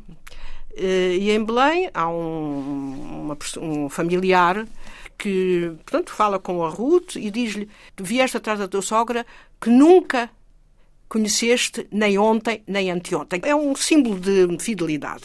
O título é este, mas o, está cheio de. Isaac. Isaac é o filho de Abraão que, que Deus Manda sacrificar. manda sacrificar. Como prova de fé, de fidelidade. Mas Isaac é também, o nome Isaac, em tradução eh, portuguesa, quer dizer aquele o que ri. Porque a Sara já era muito velha e o Abraão também, e quando lhe, lhe disseram, Deus lhe disse que ia ter um filho, ela riu. Como é que eu posso ter um filho com esta idade? Isaac quer dizer o que ri, ou que vai rir. O nome dele, ele não se chamava Agnon, ele não se chamava Agnon, ele chamava-se Buchach. E mudou para Agnon porque tinha escrito um conto chamado Agunot, quer dizer que são as mulheres que são abandonadas pelos maridos sem divórcio. Que significa que ficam abandonadas Presas. sem poder seguir em frente. E ele, Agu- Agunot, Agn- ele mudou para Agnon o nome dele. partir daí. É complexo e interessante. E é assim que podemos aceder ao Nobel da Literatura de 1966. Foi-o, eh, juntamente com Nelly Sachs. Ainda ontem, romance de Samuel Youssef Agnon, com a edição e Primatur e a tradução do hebraico de Lúcia Liba Muchnik. Lê mais um certo desta monumental obra. Isaac foi à casa de estudo e encontrou aí Menahem, em frente da estante, a folhear um livro. Cumprimentou-o e perguntou: O que faz aqui, Rabi Menahem? Este sorriu e disse: Quando o judeu se encontra em Jerusalém, não se lhe pergunta o que faz aqui, porque a própria existência dos judeus em Jerusalém é em si um feito. Isaac levou a sua casa. Comeram e beberam. Durante a refeição, Isaac disse a Menahem: Lembras-te, Rabi Menahem, quando estive em tua casa e falámos de trabalho? Menahem disse: Sim, lembro-me. Surpreende-me que te lembres, Rabi Menahem, disse Isaac. Menahem disse: E como não me lembraria? Serão as palavras de um homem cascas que cospe da boca? Quando olho para mim, disse Isaac, arrependo-me de não ter perseverado e não me ter tornado agricultor. Menahem disse: De uma forma ou de outra, arrepender-te-ias. Isaac perguntou: O que queres dizer com isso? Menahem disse que quem se arrepende de não ter feito algo, arrepender-se-á sempre de tudo. Isaac perguntou: O que deve então fazer uma pessoa para não se arrepender? É a mim que perguntas? Eu não sei o que é arrepender-se, disse Menahem. Quer isso dizer que estás feliz com a tua sorte? disse Isaac. Menahem respondeu: Eu não sei o que é felicidade. Isaac disse: Quer dizer que atingiste um estado de equanimidade? Menahem disse: Não atingi esse estado, mas se passa um dia sem me envergonhar, fico satisfeito. Isaac disse: Já me tinhas dito isso quando estive em tua casa, em Petah Tikva. Menahem disse: Em Petah Tikva. Disse que esperava não termos de nos envergonhar do país. E agora digo que quando passa um dia sem eu me envergonhar dele, fico contente. Isto é muito próximo dos livros sagrados. Esta pergunta-resposta, esta dúvida, esta explicação. Ele foi um dos poucos escritores que nunca precisou de trabalhar porque foi sempre pago pelo seu editor. Foi sempre pago Isso é pelo raro em todo lado e em toda a história. Foi pago completamente. eh, Não precisava. de- Vivia da escrita. Só, só, pronto, eu estive em casa dele, em, em Jerusalém, na casa que ele construiu em 31, depois de, de ser voltado da Alemanha, eh, enfim, e ter, ter tido vários problemas, porque a casa na Alemanha foi, eh, portanto, ardeu e arderam-lhe todos os livros. bibliote- e biblioteca e manuscritos. manuscritos. E, e também em 29 houve, houve problemas em, na Palestina com árabes e entre judeus e árabes. Houve pro- problemas e a biblioteca. Ele teve duas bibliotecas que herderam, o que é Duas terrível. que herderam, exatamente. A casa onde ele eh, depois construiu em 30, e 31, que ainda hoje existe. E É uma casa-museu aberta ao público. é um museu, sim. Museu e biblioteca. eh, e tem muitos, muitas conferências. Ele, de tal modo, era uma pessoa importante que mandou pôr eh, eh, na entrada da rua que não se poderia fazer barulho naquela rua porque ele estava a trabalhar. E puseram. a Câmara de Jerusalém pôs uma placa. Ainda ontem é o grande livro do Nobel da Literatura de 1966, Samuel Joseph Agnon, ou Samuel Joseph Agnon, a edição Iprimatur com a tradução de Lúcia Liba Muchnik, que é grande nome Há outros, mas é o grande nome da tradução do eh, hebraico no nosso país, uma lista impressionante de títulos e autores. Os principais aqui estão: David Grossman, Amos Oz, eh, Edgar Keret, eh, Zeruia Shalev, Dor, também publicado recentemente com a sua tradução. Há marcas comuns nesta literatura Nós podemos falar de David Grossman e de Amos Oz como marcas conjuntas, nomeadamente num certo espírito crítico eh, de algum nacionalismo israelita, das questões políticas que hum, têm mantido esta situação de conflito com a Palestina. Podemos falar disso, Lúcia Liba Mutschnik? Sim, nesse, nesse aspecto, sem dúvida. No aspecto, digamos, das suas posições políticas. Hum. Uh, sem dúvida que todos e também um outro autor muito importante que não foi traduzido, não sei, as editoras não, que é o Aleph Bet Yoshua, que é um, também um grande contemporâneo, é um, é vivo um ainda, morreu recentemente, hum. morreu recentemente, só está vivo dos três, dos três que são Grossman. o Grossman, o, o Amos Oz e o Aleph Bet Yoshua, só está vivo o Grossman. Estes três autores e todos os outros, todos, todos os autores, eh, quase todos, são eh, bastante críticos ainda, ainda há, há, dias, David Grossman falou numa manifestação de 120 mil pessoas em, em Tel Aviv. Falou contra o governo, contra, contra Netanyahu? contra esta, contra, uh, portanto, esta, uh, este novo governo e contra alguns aspectos. Um governo cada vez mais uh, da direita radical? Da direita, sobretudo a questão da, da justiça, de quererem uh, mudar alguns aspectos, enfim, várias questões. Há uma oposição na cultura, em particular na literatura israelita, contra. Há enfim, um governo que tem Netanyahu, que tem sido o homem forte da última década, basicamente. A Lúcia Liba Mutschnik regressou recentemente de Israel e sente-se este momento político em que a instabilidade parece estar a tornar-se regra enfim, nunca foi propriamente o país mais estável em termos políticos, mas os últimos anos têm sido muito complicados, com muitas acusações de corrupção. Como é que sentiu a sociedade, nomeadamente esta sociedade mais culta, mais literata? É muito complicado e, e perigoso. E perigoso, porque põe em causa a questão da, a questão da democracia, não é? No país, não é?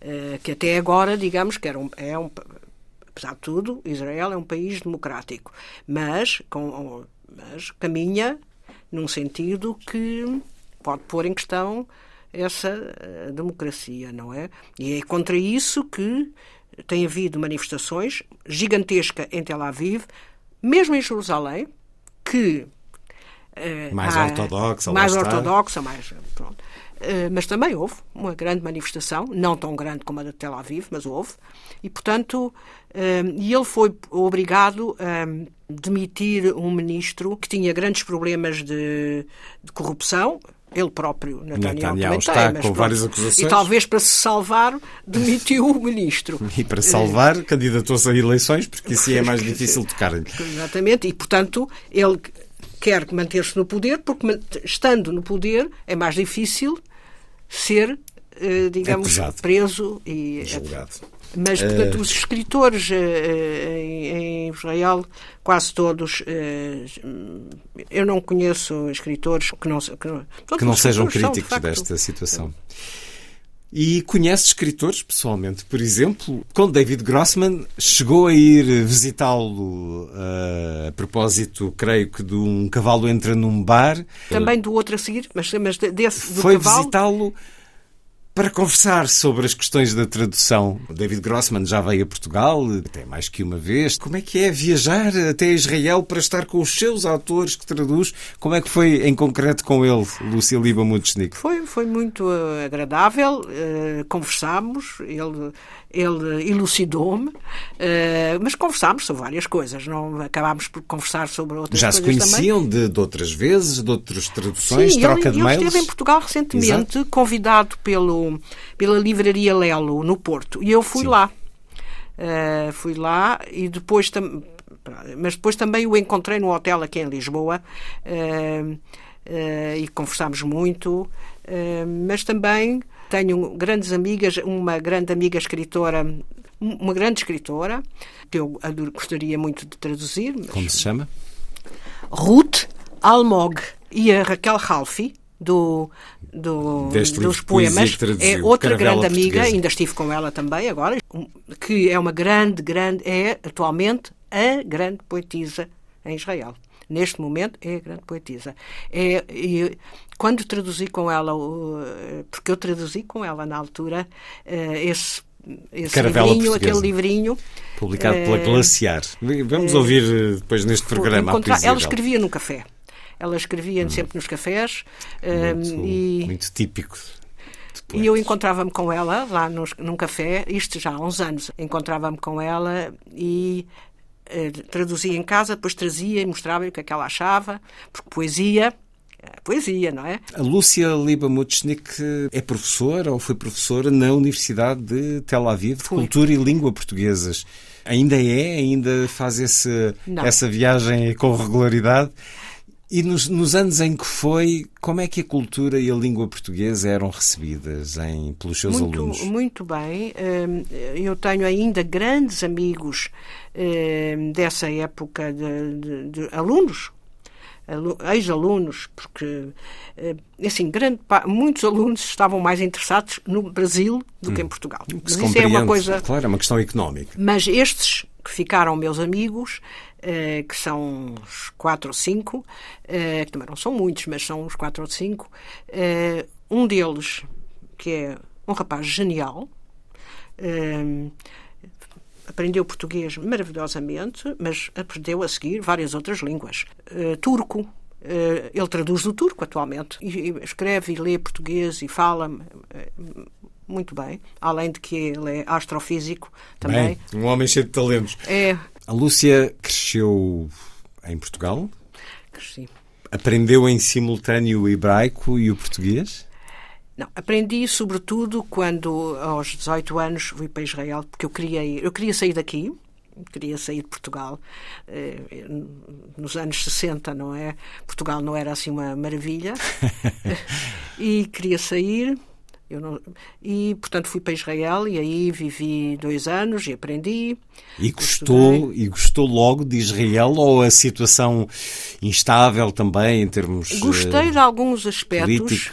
Sobretudo porque foram, foi nos anos, foi antes de 67, ou, ser, ou seja, antes da Guerra do- dos Seis Dias, e portanto Jerusalém estava cortada ao meio. Eh, E nós não podíamos ir à parte oriental, o que acho que era muito bom, porque não havia problemas. E portanto eh, gostei, gostei de estar, mas como eh, não, eh, digamos, acabei por não ter muitos amigos israelitas. Na altura, os israelitas eram um bocadinho fechados. E houve alguns aspectos que não me agradaram muito. Uma amiga minha desses tempos, disse, que, eu, que eu lhe disse que era, havia racismo. Eh, Já não se lembra isso? Racismo em relação a si? não, não, em relação. eh, portanto, eh, não, que. Entre- Os judeus também eram racistas, pronto, Sim. que também. Pronto, Há eh, racismo em todo lado. em todo lado. sabe. Pronto, mas lembro-me, ela, é que, ela é que me lembrou que eu disse isso, eh, e talvez por também Israel ser um Estado religioso, na altura, houve alguns aspectos que eu. E também não conhecia assim muita gente, não, não fui. Quer dizer, comecei a estudar uma coisa, po- po- estudei hebraico, claro, depois fui para o kibbutz, vivi seis meses no kibbutz, depois vivi em Jerusalém, O que é que fazia no kibbutz? Ah, trabalhei a apanhar eh, Agricultura? azeitonas, eh, trabalhei em vá- várias coisas. Mas eh, tinha ou dava aulas? Não, não. Era mesmo Trabalhava trabalho, nos trabalho tinha 18 agrícola. anos. Eh, t- tinha 18 anos ou 19 anos, ainda não tinha tirado nenhum curso eh, superior. E, portanto, trabalhava. Então e ficou lá, até que, ficou lá até que ano? Em Israel? Não, só fiquei dois anos. Hum. Depois quis ir para a França, fui para Paris. E gostou mais de Paris. Chegou à França em que ano? Em 60 e... E? 65. E ficou lá quantos anos? até 74. Até. Ah, então ao 25 viveu maio de 68. Viveu o maio de 68 e os outros meses e os outros anos todos. Vivi maio de 68. E como é que foi o seu maio de 68? Ah, foi muito, bastante, foi, ne- nem queira Não- saber. Quero, quero. Paralelepípedo na mão ou nem por isso? Sim, mas que, sobretudo porque trabalhava na altura eh, numa, num instituto chamado Instituto de Física Nuclear da Faculdade de Ciências de Paris. Eu trabalhava juntamente com uma série de outros portugueses e outros, eh, hum, outras pessoas, eh, enfim, vários, um grego, Mas um o- vietnamita. O que é que fazia nesse instituto Ah, nuclear? era uma coisa. Medíamos eh, choques de protões. Ah, Mas nós éramos. bom. Como todos nós. Mas quer dizer, isto era, na verdade, éramos uns. chamavam-se vacater. eh, era um trabalho mecânico. Medíamos os. pro- Quer dizer, na verdade era para ganhar dinheiro, não é? Trabalhávamos a meio tempo. E, mas, com mais de 68, fizemos uma greve com a ocupação dos locais. Ocupámos aquele Instituto de Física Nuclear. nuclear. Dormimos lá e tudo. Dormíamos lá e tudo. Portanto, foi, digamos, posso dizer. E o meu filhinho, que eh, na altura, portanto, era um bebê, estava também na, Também creche, na creche selvagem, que, eh, uma creche Criaram. selvagem que tinha, tinha sido criada eh, no, para no os- Teatro de, de para os contestatários. Os contestatários puderam lá deixar os bebés enquanto iam atirar pedras à polícia. Muito bem, isso são memórias extraordinárias. São. Eh, Posso dizer que acho que tive uma vida. Então, viveu a cultura exponencial dessa época em Paris, finais dos anos 60, princípios de 70, toda a novela vague, viveu isso, vivi. eh, percorria os caminhos, os bafões do cinema e da literatura, cruzava-se com os... Exatamente, a Cinemateca, a Cinemateca, ia, íamos imenso à Cinemateca. Também ouvia, também ouvia escritores também. Mas, sobretudo, ah, sim, tive um curso na, na Sorbonne. Ah, eu também estive na Sorbonne. Eh, mas, quer dizer, verdade, de verdade se diga que o meu curso da Sorbonne foi assim um bocadinho... Porque foi durante mais de 68. Foi revolucionário. eh, foi Mas era um curso de quê? sociologia. Porque na altura era mais eh, politizada, não é? Era não, mais não, eu acho que ainda continuo, mas, eh, mas pronto, de maneira diferente, não é? Era jovem. Eh, Então, e regressa a Portugal por causa do 25 de Abril? regressei a Portugal em junho de. Porque não, não regressei logo logo, mas regressei em junho de 74, depois fiquei cá durante uns tempos, depois eh, fiz um curso em. em depois ainda estive. Ah, dei aulas também de português em Estrasburgo, também, porque eu queria sempre sair um bocadinho daqui. Ter um pé lá fora. Eh, Então, mas regressou... e a Israel regressei, eh, estive dois anos, eh, estive primeiro, fiz um curso na Universidade de- de Jerusalém, em 90, 91, um curso de língua e literatura, e depois, eh, e depois mais recentemente, entre, 2000 e, entre mil e- 1997 e 2002, eh, dei aulas eh, na, na, Universidade, na Universidade de Tel Aviv Tel e Aviv. também frequentei um curso de hebraico, de hebraico e de literatura hebraica, mais avançado, mas pronto. apetrechando-se cada vez mais para ser a importante tradutora que é de hebraico para português e traduz também para hebraico obras não, não, portuguesas? não, não, não, não. É não especializada na direção de Portugal. São muitos os livros que já traduziu? Estão todos juntos na estante? Então, são. Já é, ocupam assim um, uma prateleira valente. E sabe uma coisa que ninguém vale, mas traduzi uma coisa muito que é o radical contrário deste, da- deste livro do traduzi uma peça de teatro para, para o Teatro de Almada, de um grande eh, dramaturgo, eh, Hanoch Levin, maior dramaturgo eh, israelita, é, é de uma crítica feroz À política ou à sociedade à também? política e à sociedade também. É, é um livro escrito, é uma peça de teatro escrita entre as duas guerras, 67 e 73. Portanto, é uma peça. É, é- foi, eh, passou em 2021. Passou um bocado assim, eh, durante a pandemia, no Teatro de Almada. Como é que se chama a peça? Deu-me bastante prazer, para dizer a verdade, traduzir aquela peça. Porque é, eh, pronto, foi antes foi antes do Agnon. Uh, mas, portanto, eu gosto de desafios, gosto de coisas assim um bocado diferentes. Esta grande obra do Nobel israelita Samuel Agnon tem 630 páginas. Quanto tempo lhe levou a tradução deste livro? Dois anos. Caramba. Com disciplina de trabalho, sim, diariamente? Eu tenho alguma disciplina de trabalho, sim. Eu hum, vou dizer, eu, eu não trabalho logo de manhã porque vou sempre passear Vou fazer, como eu vivo perto de Monsanto. Eh, Vai respirar a natureza. Vou, eu preciso muito disso. Então vou eh, passear primeiro e também penso. penso. como na tradição grega, grega, pensar enquanto caminhar, os peripatéticos. Isso.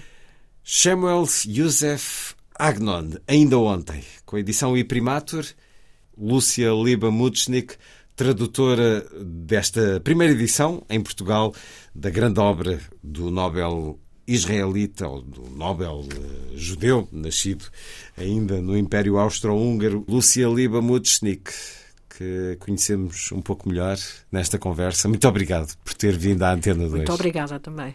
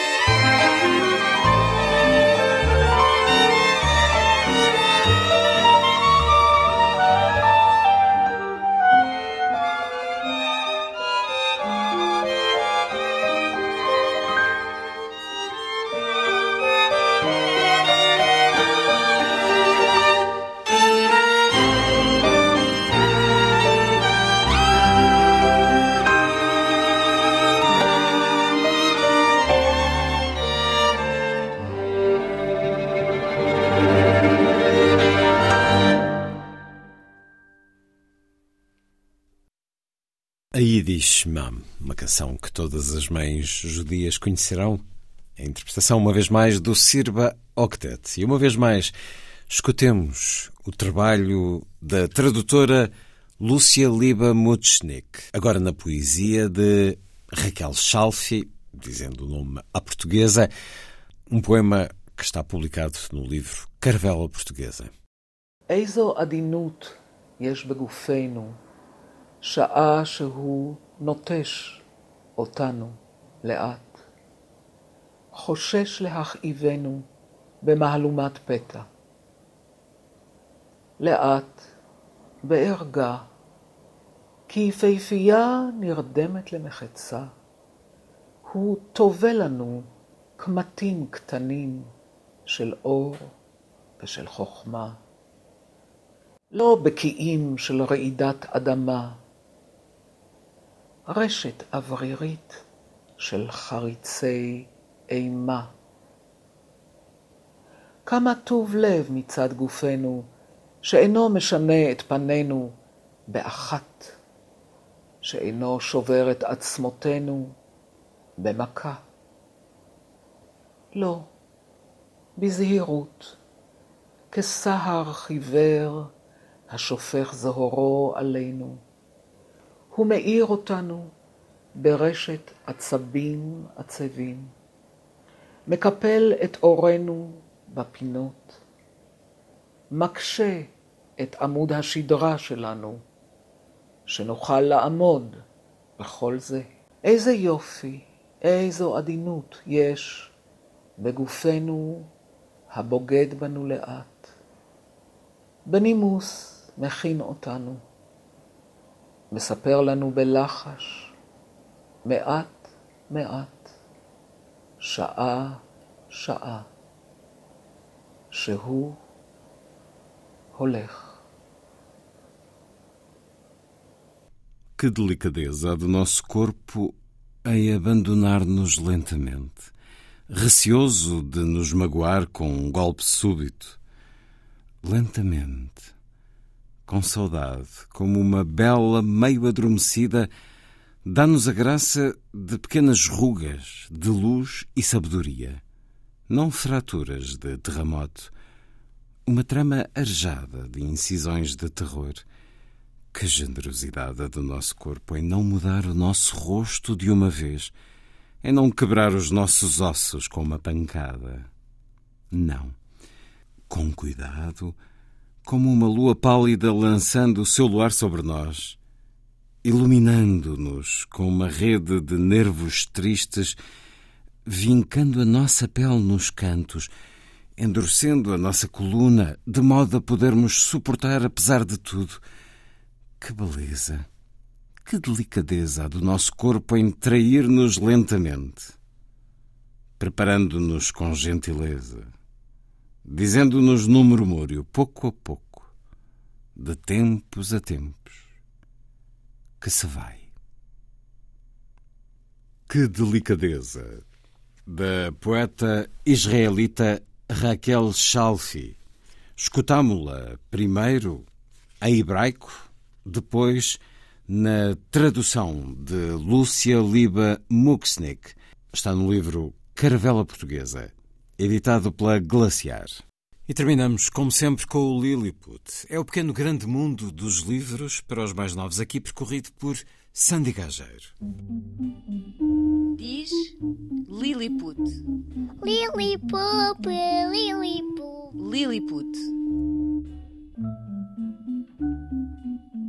Foi na MUS. Ou seja, quer o título, quer a própria escrita, muito simples, foram 3 mil livros que, que já foram vendidos tem sido uma aceitação incrível. É a expressão usada pelo autor de Caçador de Sonhos, Tarantini, ex-jogador da Primeira Liga que se destacou no Rio Ave, diz que este é o livro que lhe fez falta em jovem. No fundo, eu gostava de ter lido na, na idade que, no fundo, eu quero que estes, que estes jovens leiam. O livro fala de esforço. Mensagens que eu acredito importantes para para a construção de uma vida que pode ser ou não ao lado do futebol, pode ser em qualquer uma, uma área, uma carreira. Mas também de esperança e nas capacidades que cada um tem. Que o sonho é bonito, mas que no fundo, se não acontecer, ok, eh, temos outras decisões, temos o poder nas nossas mãos decidir por outra carreira e está tudo bem na mesma. Acredita que as próximas gerações vão trazer novos modelos desportivos com interesses diferentes e não apenas o que apelida de bolha, especialmente no futebol. Eu acho que essa é a marca que cada um pode mostrar à sua maneira e está tudo bem. Portanto,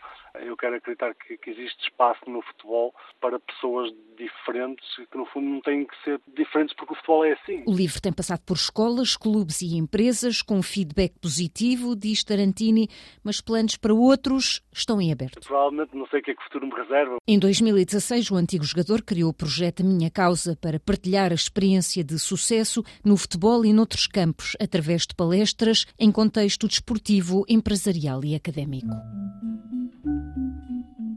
Já a seguir, Lady Macbeth no olhar de Dmitri Shostakovich. É o Metropolitan de Nova York com André Cunha Leal. Foi a força das coisas. Assim, obrigado por estar com a rádio. Bom dia, bom fim de semana.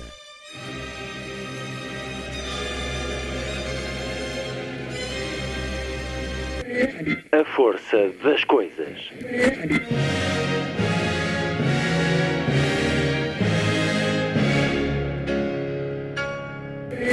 Welcome to the 109th last night of the proms.